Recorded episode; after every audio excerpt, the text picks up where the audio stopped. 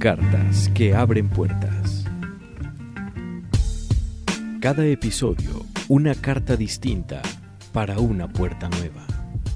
Temas de coyuntura con abordajes que te harán pensar o repensar lo que das por hecho. Un montaje y desmontaje de lo que es, desde distintos enfoques, porque las cosas siempre pueden ser de otra manera. Esto es Cartas que abren puertas. ¿Y tú, qué puerta vas a abrir?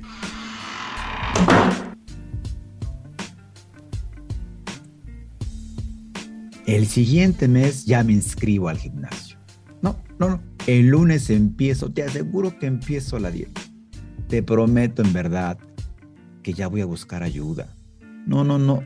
Luego voy al doctor, todavía no me duele tanto. Y podría seguir con frases como estas. Y estoy seguro que tú has dicho o que las has escuchado. O quizás tú también las sigues diciendo. Amigas y amigos, de esto va este podcast. Para que tengas otra mirada sobre el por qué es tan difícil dejar de decir este tipo de frases. Pero, ¿cómo se llama esto? Sí, se llama la desidia. Así es, y amigas y amigos, hablaremos sobre la desidia en este tu podcast, Cartas que abren puertas.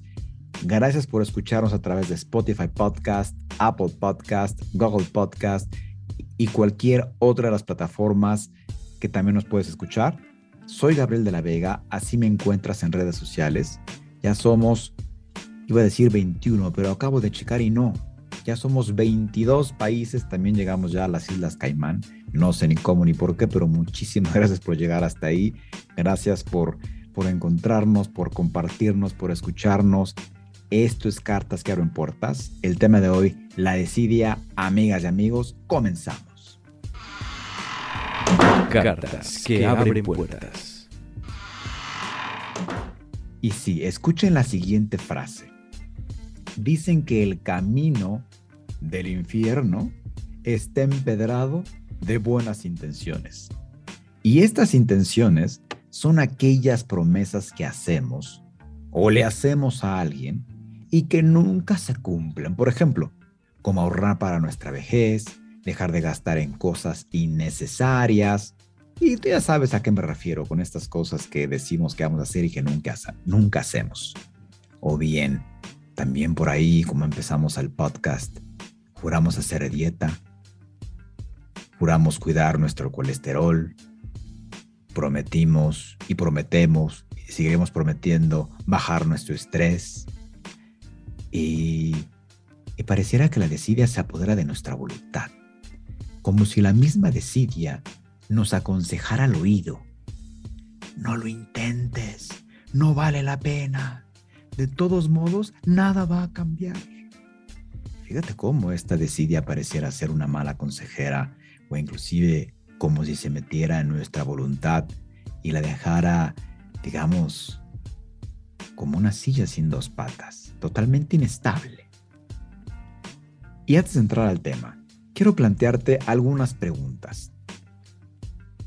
¿Cuánto perdemos cuando nuestros fugaces impulsos nos desvían de nuestros objetivos a largo plazo?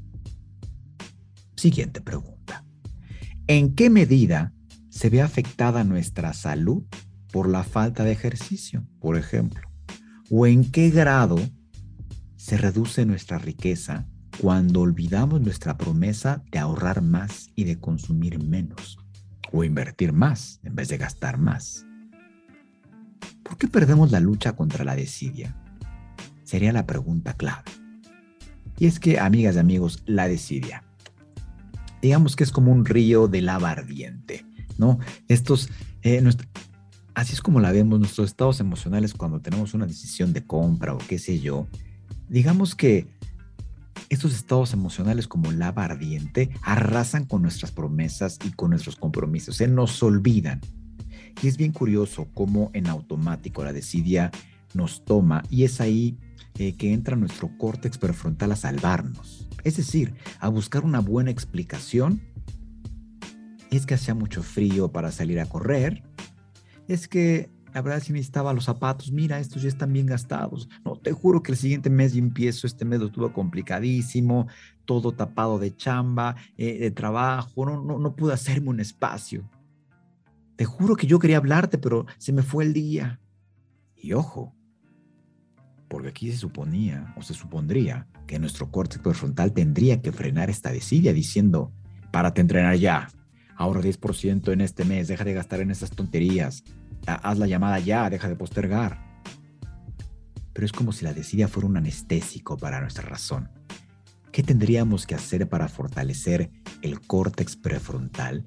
Y aquí acabaría el podcast, ¿no? Porque sería, bueno, pues tienes que fortalecer el córtex prefrontal para que realmente pongas el freno de mano en la desidia y te pongas a hacer las cosas que dices que tienes que hacer o que tienes que hacer. Fíjate esta paradoja, cómo el mismo córtex prefrontal justifica nuestras decisiones eh, digamos, yo le digo, eh, esto hace el córtex prefrontal para no sentirnos idiotas o estúpidos, entonces tiene que justificar la decisión que ya tomé o que dejé de hacer o que no tomé. Pero también el córtex prefrontal es el que puede, como ya te comenté, quitar este freno de mano y, ser el motivante de nuestra acción. Así tal cual, es decir, que la razón te lleve a la acción y que no esperes una motivación, digamos, de fuera, no esperes eh, las musas que te inspiren, no, no, esperes el día soleado para poder hacer las cosas, no esperes el día perfecto, sino simplemente que vayas, salgas y hagas las cosas que dices que tienes que hacer o que tienes que hacer. Pero hoy, queridas amigas y amigos, quiero contarte un experimento que realizó Dan Ariely. Y sí, lo hizo en tres distintos grupos en los que impartía cátedra en, en el MIT. Y eso tenía que ver con, algunas fechas de entrega a lo largo del semestre. Eh, durante todo el semestre había tres entregas importantes y es ahí donde empieza este experimento. ¿no? En el primer grupo que determinó, que determinó Dana y Eli, los y las alumnos pueden elegir en qué momento del semestre iban a entregar los trabajos. Y la primera condición es que fuera antes de que el semestre terminara. Cada uno de los alumnos y las alumnas podían elegir sus fechas tope para la entrega. Y la segunda condición es que tenían que respetar esa fecha que, eh, que ellos y ellas habían elegido para ellos y ellas mismas, ¿no? De lo contrario, si no respetaban estas fechas, había, habría una penalización. En resumen, este grupo número uno podía fijar sus fechas tope para cada uno de sus trabajos. Digamos que había una flexibilidad. Ellos decidían y elegían qué y tenían que respetar esos acuerdos que ellos hacían con ellos mismos. Así de sencillo. ¿Qué pasó con el grupo 2? No tenían ninguna fecha tope en absoluto, simplemente tenían que entregar sus trabajos antes de que terminara el semestre. Decidían si lo hacían paulatinamente, si entregaban todo junto al último día de clases. Había una libertad absoluta. Y también los y las alumnas podían entregar el trabajo antes y esto no implicaba ninguna eh, ninguna, ningún beneficio, ninguna bonificación y nada extra. Simplemente las entregas eran cuando ellos quisieran y había la mayor flexibilidad y la libertad de elección totalmente, sí, muy, muy, muy, muy a cabalidad de los y, las interesadas. En el grupo 3, el trato era dictatorial, es decir, que en este caso el docente, y hablo de, de Dan Ariely, impuso las tres fechas tope para cada uno de los trabajos, sin cambios, sin prórrogas, sin que los y las estudiantes pudieran elegir nada y tuvieran que respetar todo a rajatabla. Una vez teniendo los tres grupos en estas entregas de manera disímil, ¿cuál crees tú? ¿Qué grupo crees tú que tuvo los mejores resultados a nivel calificación? ¿El grupo 1 con cierta flexibilidad, con ciertos acuerdos. El grupo 2, que tenía la libertad total de elegir cuándo entregar los trabajos. O el grupo 3, que no tenía opción. La única opción eran las fechas tope que el mismo Dan Ariely había establecido. ¿Tú qué crees? ¿A quién crees que le fue mejor en estos trabajos a nivel calificación? Acuérdate que el experimento era para medir la desidia, tomando en cuenta que esta, que somos decidiosos cuando estudiamos y también cuando ya dejamos de estudiar o seguimos estudiando, es decir, la desidia nos toma. Pero esto quería comprobar y probar Dan Ariely. Te dejo unos segundos para que lo pienses. Tic, tac, tic, tac. ¿Ya lo tienes? Tic, tac, tic, tac. Y sí, los mejores resultados a nivel trabajo, es decir, que había mayor calidad y un mayor desempeño, fueron los del grupo número 3. Los que tenían definidas a cabalidad las fechas de entrega. Y fíjate bien, los y las estudiantes entendían su problema de la desidia y estaban dispuestos a hacer algo para combatirlo. Cuando se les daba la oportunidad, eh, digamos, tenían un éxito relativo. Pero ¿por qué si uno se conoce y sabe, y sabe sobre sus falencias con respecto de la desidia, ¿por qué el grupo no eligió sus propias fechas? Sí, sí, sí. ¿Por qué el grupo que eligió sus fechas no pudo sobresalir si ya sabía que había un temita ahí de desidia? Y podemos pensar, como seguro te pasó a ti en tu época escolar, o te pasa ahora en tu época de trabajo, en tu etapa profesional, dejamos todo a última hora. Y eso hace que nos apresuramos. Eh, y a muchos les encanta, eh, y, me suma a veces que nos gusta como de, y, ya casi termina esto, y entonces, ¿qué voy a hacer? Y, y ya tengo que entregarlo todo, y, voy de acuerdo que esto sucede, pero ¿qué pasa cuando, cuando hacemos o dejamos toda última hora? Sí, nos apresuramos, sentimos el cortisol y la adrenalina a tope, pero fíjate bien, perdemos el foco de entrada. Dos, ante la preocupación de la fecha o del tiempo de entrega, cometemos más errores y no podemos checar lo que ya hicimos. ¿Te suena? Fíjate cómo esto tiene una relación con la vida cotidiana, ya que resistir la tentación e infundir el autocontrol son propósitos humanos generales. Y, el hecho de fracasar repetidamente a la hora de, eh, conseguirlas es de origen eh, de gran infelicidad. Y solo te pido que mires a tu alrededor sobre lo que sobre lo que observas o las voces que escuchas. ¿No? O historias de personas esforzándose, tratando eh, de hacer lo correcto, evitando los postres, por ejemplo, familias, eh, familias jurando gastar menos, ahorrando más, o ahorrar para el coche, o ahorrar para la casa, o ahorrar para pagar las deudas para que no crezcan más. E inclusive estamos bombardeados en este tema de mensajes eh, que todo el día nos, piden vigilar nuestro consumo calórico, que todo el día nos piden hacer más ejercicio, que todo el día nos piden eh, N cantidades de cosas que tienen que ver con nuestra desidia. ¿Sí? Por todos lados ya estamos bombardeados de no lo dejes a última hora, dilo hoy, e inclusive películas de no te vayas sin decir te quiero, ese tipo de cosas. Pero ¿cuál será la alternativa? Y la conclusión más obvia es de cuando una voz externa es la que nos da las órdenes con plazos bien establecidos y, con posibles, eh, digamos, castigos o consecuencias, sería más fácil así. Pero seamos sinceros. Yo sé que resultaría mejor quizás, pero también no está bien y no está padre que, estén atrás de nosotros bajo en nuestras propias cosas. A nadie le gusta que, esté atrás de, que estén atrás de nosotros. Sin embargo, como ya vimos en el, estudio de Dan Ariely, es lo más óptimo, pero a ver, si ya tenemos esto claro, que nos gusta como el deadline bien definido y con ciertas consecuencias, ¿cómo sería para ti si ahora tú te pones tus propios deadlines? No como el grupo 1, sino que realmente ocupes al mismo sistema, este sistema opresor del que estamos hablando y que sí, que no y que... ¿Cómo sería para ti si realmente empezamos a ocupar esto a nuestro favor. Sí, no cabe duda que tenemos problemas de autocontrol, sí, relacionados con la gratificación tanto inmediata como una gratificación diferida y, eso. Preferimos lo inmediato que tener como una gratificación paulatina o a largo plazo, pero existen varias estrategias que comprenden este sesgo con respecto eh, de lo que se está tomando en cuenta de todo esto que hemos hablado. ¿sí? Pero ¿qué podríamos hacer? Y te planteo algunas ideas son ideas, son ideas, son ideas, son ideas. No lo tomes, eh, no lo tomes como verdad absoluta porque no es el objetivo. Simplemente son ideas. No, tampoco es la panacea. Simplemente, eh, de hecho, la recomendación es para que tú para que tú solito y tú solita empieces a generar esas propias estrategias y de te paso como varios datos.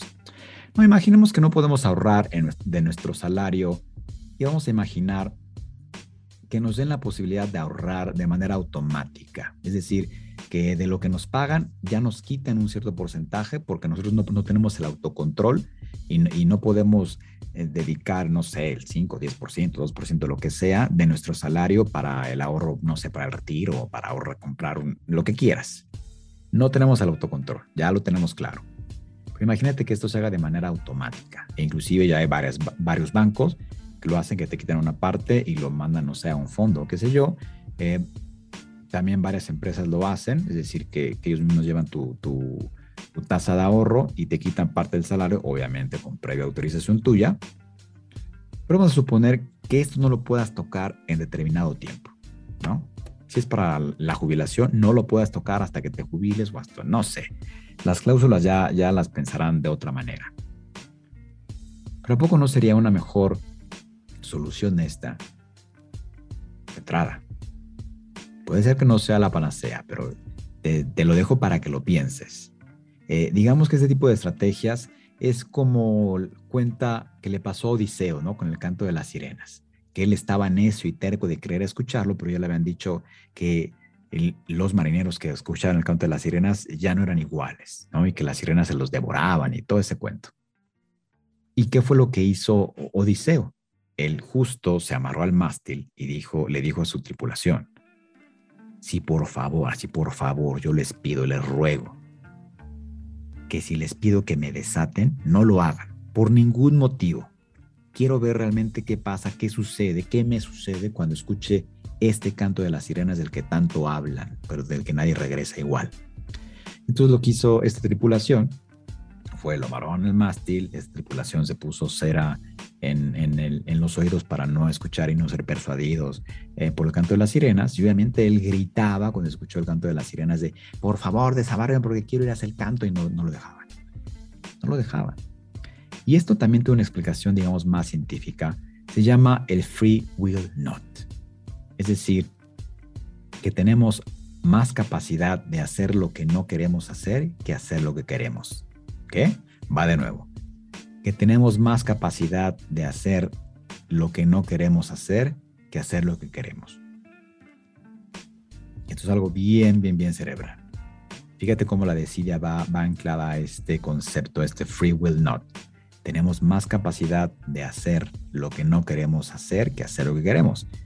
Por eso ahorrar es tan complicado en ese sentido, por eso bajar a los postres es tan complicado, por eso someterse a un estilo de vida saludable es tan complicado, por eso estudiar horas extras o estudiar una maestría cuando estamos trabajando es tan complicado, y a pesar de que lo deseamos y lo queremos, no nos comprometemos por esta cuestión sí de energía que además demanda muchísimo hacer un poquito más de lo que queremos hacer y también porque, digamos, de manera cariñosa el cerebro es a veces medio vago.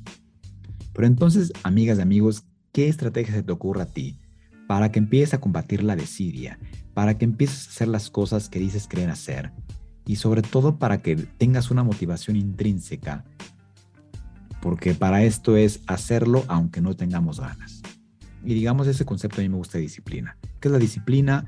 Dos puntos, obligarte a hacer las cosas que dices querer hacer o que dices querer lograr.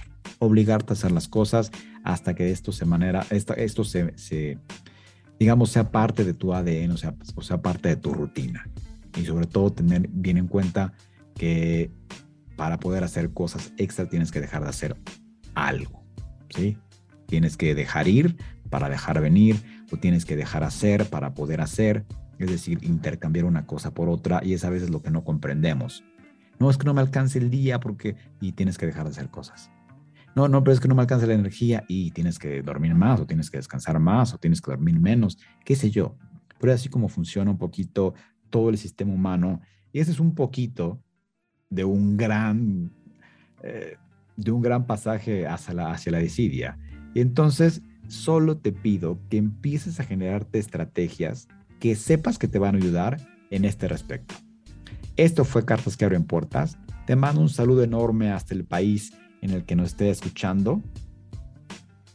Y tú ¿qué puerta vas a abrir?